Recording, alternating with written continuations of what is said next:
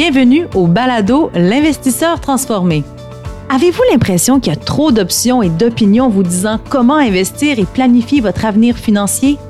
Grâce à son approche simple et directe, l'animateur Ruben Antoine de la firme Toulette Matthews et Associés vous guide à travers la complexité de l'industrie financière. Les sujets abordés dans ce balado vont transformer votre expérience d'investissement et augmenter vos chances de devenir libre financièrement pour toujours. Bonne écoute! Bienvenue à ce nouvel épisode de l'Investisseur transformé.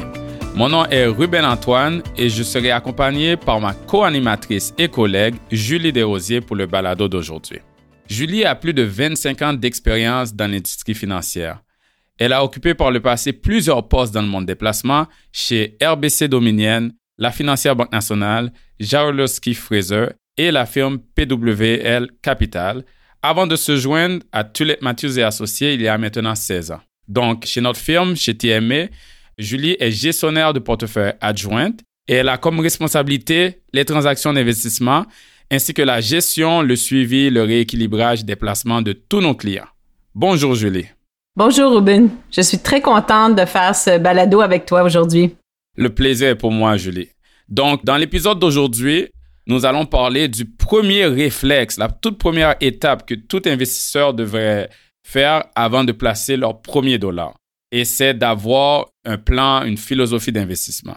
Donc, nous allons discuter des défis auxquels les investisseurs peuvent être confrontés s'ils n'ont pas de philosophie d'investissement.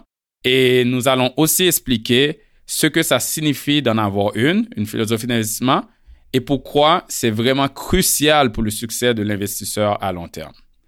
Donc, euh, Julie, je vais t'inviter à ouvrir le bal. Oui, pas de problème, Ruben. Mais avant de commencer, je crois qu'il serait très important pour notre audience de définir ce qu'est une philosophie d'investissement. En effet, donc une philosophie d'investissement, c'est l'ensemble des principes qui vont dicter comment l'argent va être investi, soit par vous ou par votre conseiller ou votre firme de gestion. Donc, euh, dans les faits, c'est la méthode logique ou le processus structuré qu'il faut mettre en place pour encadrer la prise de décision dans la gestion des placements. Et ça va nous permettre d'éviter de faire des erreurs et d'avoir de meilleurs résultats à long terme. Une philosophie d'investissement, ça inclut aussi la stratégie qu'il faut choisir, qui va guider comment les placements sont gérés dans les moments de croissance, mais aussi dans les moments difficiles. Donc, si on prend, euh, par exemple, quand les marchés vivent une baisse, une correction boursière, avoir une philosophie de placement, ça va nous permettre de mieux passer à travers. Parfait. Merci pour cette définition. Selon toi, est-ce que la majorité des investisseurs ont une philosophie d'investissement? C'est une très bonne question, Julie. Écoute, quand je parle avec des gens dans mon entourage ou aussi euh, des investisseurs euh, qui s'apprêtent à devenir clients chez notre firme, quand je leur demande quelle est leur philosophie d'investissement, je reçois souvent des réponses un peu inquiétantes. Par exemple, des fois, les gens disent tout simplement ils ne savent pas, ils ne savent pas comment leur conseiller gère leur argent, ce qui est quand même euh, préoccupant. Mais d'autres fois, les gens pensent qu'ils ont une philosophie d'investissement, mais dans notre définition à nous, on n'appellerait pas ça une philosophie d'investissement. Par exemple, des fois, les gens vont dire, écoute, j'investis dans les compagnies que j'aime ou dans les secteurs d'activité qui sont en vogue, comme en ce moment, la technologie, c'est très en vogue. Il y a des gens qui mettent tous leurs œufs dans ce secteur-là. Des fois, les gens aussi vont dire, écoute, j'ai choisi euh, trois actions euh, de compagnie parce que mon intuition m'a dit que ces actions-là ont un bon potentiel. Ou euh, j'en ai choisi juste une. J'ai mis toutes mes épargnes dans Tesla, par exemple, parce que je pense que Elon Musk est un génie. Donc, tous ces exemples-là, c'est pas des philosophies d'investissement. C'est un peu basé sur l'émotion, l'intuition, ce qu'on pense qui va arriver dans le futur. Et c'est pas une manière de gérer l'argent parce que c'est très hasardeux, c'est très dangereux et les résultats à long terme peuvent être douteux. Pour répondre à ta question, je pense qu'il y a beaucoup de personnes qui n'ont pas une philosophie d'investissement parce qu'à la base, une philosophie d'investissement, c'est d'avoir un plan, une méthode détaillée et rigoureuse qui apporte structure, discipline et je dirais aussi transparence au processus de placement.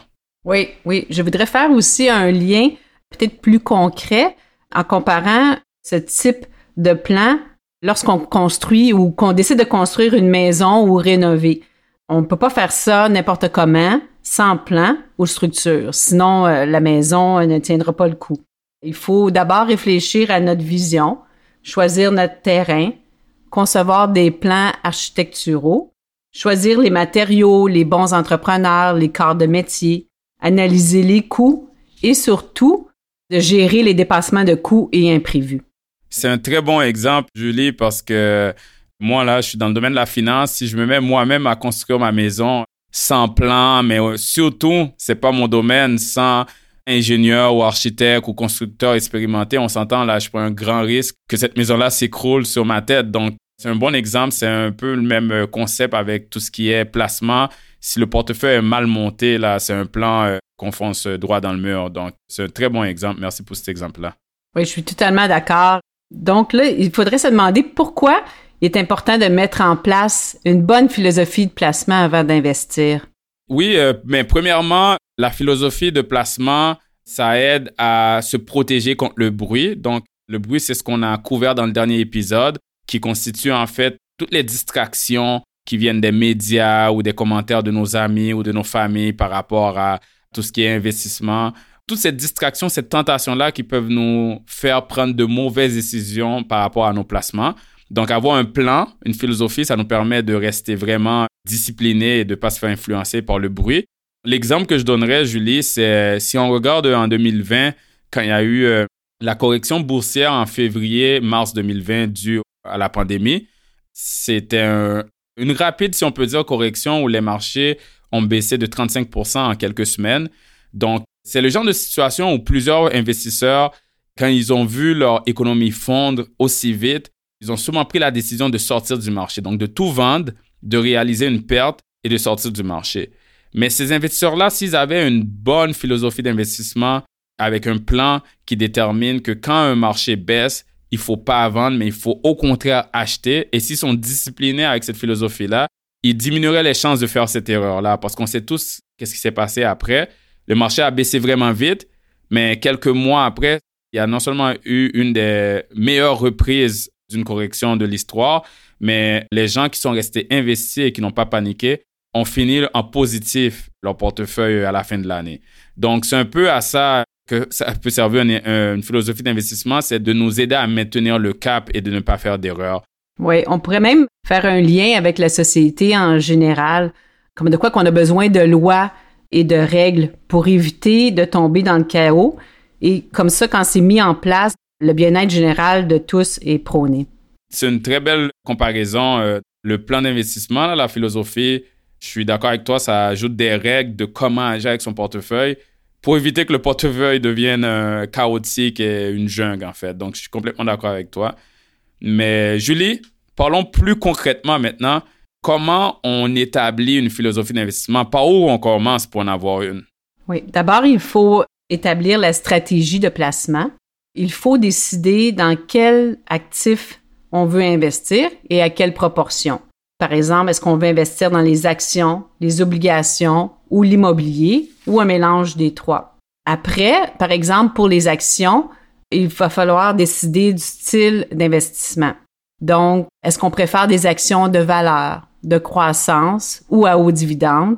C'est ça, tu fais référence, Julie, au, à tous les choix d'investissement qui se présentent aux investisseurs et pour commencer à investir, il faut qu'ils choisissent euh, quelle stratégie qu'ils veulent avoir et de quelle façon. Donc, c'est un peu comme, tu sais, les gens sont des fois plus familiers avec l'immobilier comparativement avec la bourse. Donc, si j'utilise l'immobilier comme exemple, si quelqu'un veut devenir investisseur immobilier, il va devoir commencer par choisir quelle stratégie d'investissement il veut utiliser. Donc, est-ce qu'il veut investir dans l'immobilier résidentiel, commercial. S'il veut investir dans l'immobilier résidentiel, il y a d'autres stratégies. Est-ce qu'il veut faire des flips ou simplement acheter des duplex et des triplex et les garder à long terme? Donc, c'est un peu le même principe. Il y a des centaines de stratégies par rapport à l'investissement boursier et il faut commencer par choisir laquelle qu'on veut utiliser. Oui, très bon exemple, Ruben. Une fois cette stratégie d'investissement choisie, est-ce que tu peux nous expliquer les prochaines étapes à suivre? Oui, Maintenant, tu as mentionné, Julie, que, par exemple, il faut choisir les actions et les obligations. Si quelqu'un se dit, écoute, j'aimerais investir dans les actions et j'aimerais investir dans les actions de type valeur, il faut évaluer comment on va implémenter cette stratégie-là maintenant. Est-ce qu'on va faire de l'analyse fondamentale de ces actions-là, donc analyser leur état financier et en choisir une à une, ou est-ce qu'on va acheter un fonds qui est comme un panier qui contient beaucoup de ces actions-là? Et si on achète un fonds, est-ce qu'on choisit un fonds qui transige ces actions-là de façon active ou est-ce qu'on choisit un fonds qui a plus une exposition indicielle ou factorielle? Donc, euh, il y a beaucoup de décisions euh, à prendre pour l'établissement de la stratégie. Nous, euh, dans notre firme chez TMA, on utilise ce qu'on appelle l'investissement factoriel, qui est comme un peu l'indiciel, mais il y a aussi des améliorations quantitatives à ce type de stratégie d'investissement-là parce qu'on pense que c'est le meilleur choix pour nos investisseurs à long terme. Ça, c'est la façon de commencer pour l'implémentation. Et une fois qu'on a choisi notre stratégie, on a choisi comment l'implémenter, il y a beaucoup d'autres décisions et d'étapes à incorporer dans la philosophie d'investissement global.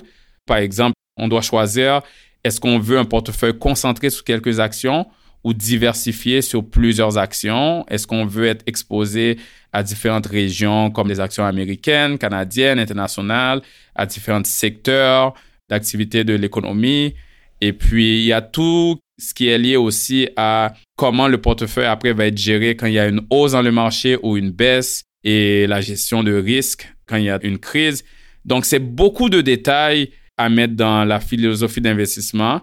Comme vous pouvez voir, c'est pas une mince tâche de mettre sur pied ce plan d'investissement-là, mais ça reste quand même la première étape cruciale à faire seul ou avec l'aide de son conseiller avant de placer son argent, juste pour être sûr qu'on est bien parti, qu'on a mis les bases et la fondation avant de construire notre maison, si j'utilise ton exemple, Julie. oui, oui, c'est vrai. En effet, il y a beaucoup de détails. Et c'est pour ça qu'il est important de mettre la philosophie d'investissement sur papier, comme un plan, comme pour construire une maison, on avait mentionné euh, précédemment. Chez TMA, nous utilisons un document de 15 à 20 pages environ, nommé la politique de placement, pour définir de façon transparente la philosophie d'investissement de chaque client. Exactement, Julie. Comme tout bon plan dans tous les domaines, là, quand on a un bon plan, c'est toujours mieux de le mettre sur papier et puis euh, comme un peu un contrat à soi-même. Donc, c'est exactement euh, à quoi sert la politique de placement. Oui, en effet. Là, on sait ce qu'est une philosophie d'investissement et pourquoi il faut en avoir une avant d'investir et comment l'établir. Donc, on connaît le quoi, le pourquoi et le comment. Mais il y a plusieurs façons d'investir et des centaines de stratégies sur le marché. Comment les investisseurs peuvent s'assurer qu'ils ont la bonne philosophie d'investissement?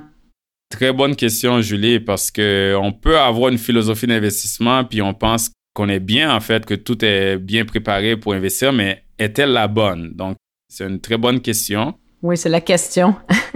Je pense que, étant donné qu'il y a différentes façons d'investir, et les investisseurs peuvent se sentir un peu confus par rapport à quoi faire. La première étape, ça passe par l'éducation financière.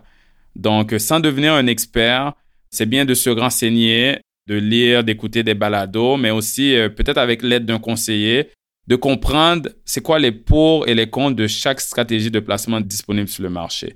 Donc, ça va vraiment aider dans le choix de comprendre les avantages et inconvénients des stratégies. Deuxièmement, c'est mieux de choisir une philosophie d'investissement qui correspond à notre personnalité, à notre tolérance au risque, à nos objectifs personnels, notre horizon de temps. Parce qu'une stratégie qui est bonne pour Julie n'est peut-être pas bonne pour Ruben. On est tous différents. Il faut qu'il y ait un match de ce côté-là. Troisièmement, le choix de la stratégie ne doit pas être basé sur l'émotion. Ça doit pas être, écoute, euh, ça a l'air bien cette stratégie-là, je l'aime bien. Non, non, non, non. Ça doit être basé sur la logique. Donc, qu'est-ce que je veux dire par la logique? Ça doit être une stratégie qui est basée sur la science financière, sur les données. Qu'est-ce qui a marché à long terme qu'on regarde des recherches quantitatives? Par exemple, nous, chez TMA, chez notre firme, on utilise une stratégie, dans le fond, qui dérive d'études des 100 dernières années sur le marché financier pour voir vraiment qu'est-ce qui fonctionne à long terme pour les investisseurs. On pourra en discuter plus dans d'autres épisodes du balado, mais à la base, il faut baser sa stratégie sur ce qui est rationnel. Et puis euh, après, je dirais que il faut absolument pas qu'on choisisse une stratégie qui, juste parce qu'on trouve que ça a l'air le fun. Tu sais, des fois, Julie, tu vas entendre des gens qui disaient, écoute, ma stratégie, c'est de transiger à court terme, de sauter sur une action, de sortir d'ici la fin de la journée, et puis c'est bien excitant, c'est le fun. C'est important de dire que investir ne devrait pas être un divertissement. Investir, c'est un outil générateur de richesse. On se bâtit une base d'actifs pour plus tard. Donc, c'est correct d'avoir une stratégie d'investissement qui est ennuyeuse. en autant qu'elle fournit une bonne performance à long terme. Oui, tu as bien raison, euh, Rubin. J'ajouterais aussi que le plus important, c'est de choisir une philosophie et d'y rester fidèle à long terme. Pour ça, il faut avoir une philosophie que l'on comprend et qui nous rend assez confortable et en confiance pour ne pas toujours avoir à la changer lorsqu'il y a des fluctuations dans le marché. La pire façon d'investir de l'argent est de changer constamment de philosophie au mauvais moment et de sortir du marché quand ce n'est pas le temps de le faire. Ah oui, complètement d'accord avec toi. Comme l'exemple que j'ai donné tout à l'heure euh, des gens qui sont sortis euh, quand il y a une correction boursière, c'est un très bon point, Julie, de toujours choisir une philosophie qui va nous garder disciplinés dans les bons et les mauvais temps. Et c'est ça la clé du succès, en fait. Oui, je pourrais même dire, il faut être capable de dormir euh, la nuit. On entend souvent cette expression dans le domaine qu'il faut être capable de dormir et, pas être stressé d'après les placements qu'on a effectués. C'est sûr que si on manque du sommeil par rapport à notre portefeuille, c'est vraiment pas la bonne philosophie de placement. Et puis, moi, je dis souvent aux clients, écoute, si vous faites des crises de panique, quand vous écoutez les nouvelles puis ils disent que le marché a baissé de 5 à 10% c'est que vous n'êtes pas dans le bon portefeuille, c'est sûr. Ouais, vraiment un bon exemple. Donc, Julie, euh, on va conclure là-dessus. Merci beaucoup, beaucoup, Julie, pour cette belle discussion. J'ai très hâte de te retrouver dans le prochain épisode de l'Investisseur Transformé. Ça fait un plaisir, euh, Rubin, de faire ce balado avec toi. Et merci de nous avoir écoutés et à bientôt. À bientôt. Vous venez d'écouter L'investisseur transformé, animé par Ruben Antoine. Veuillez visiter le site web tma-invest.com pour vous abonner au balado, demander une copie gratuite du livre L'investisseur transformé et pour en savoir plus sur la façon dont notre firme aide les investisseurs à atteindre leurs objectifs financiers. Merci les investissements et stratégies financières doivent être évalués en fonction de vos objectifs personnels. Les auditeurs doivent alors effectuer leurs propres recherches et consulter un conseiller dans le domaine avant de prendre des décisions sur leur placement et finances personnelles avec les informations fournies dans ce balado.